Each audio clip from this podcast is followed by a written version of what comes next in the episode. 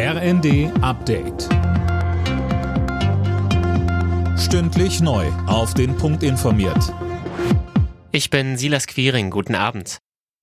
Tag 5 der Räumungsaktion in Lützerath. Inzwischen sind wohl keine Kohlegegner mehr auf Bäumen und in Baumhäusern. Zwei harren aber noch in einem selbstgegrabenen Tunnel aus.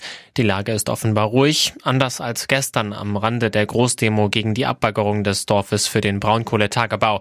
Christopher Laumanns von der Initiative Alle Dörfer bleiben kündigt weiteren Widerstand an und sagt, Der gestrige Tag hat gezeigt, die Regierung steht allein da.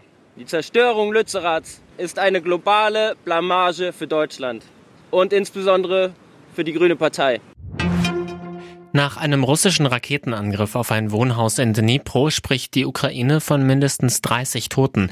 Das Hochhaus war teilweise eingestürzt. Das Schicksal dutzender Menschen ist noch nicht klar. Die Ukraine wirft Russland Terror vor. Weil der Bundestag aus allen Nähten platzt, soll das Wahlrecht reformiert werden.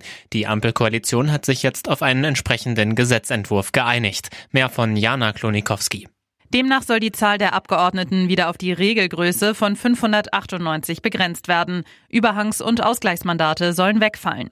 Heißt, es kann dann passieren, dass Abgeordnete, die direkt im Wahlkreis gewählt wurden, trotzdem nicht in den Bundestag einziehen, weil ihre Partei nicht genug Zweitstimmen bekommen hat. Für die Ampel geht es jetzt darum, die Union von dem Entwurf zu überzeugen, denn CDU-CSU sind bisher gegen so eine Wahlrechtsreform. Die deutschen Handballer haben den vorzeitigen Einzug in die WM-Hauptrunde klargemacht. Gegen den wohl stärksten Gruppengegner Serbien gewannen die Deutschen knapp mit 34 zu 33. Übermorgen steht dann noch das letzte Gruppenspiel gegen Algerien an. Alle Nachrichten auf rnd.de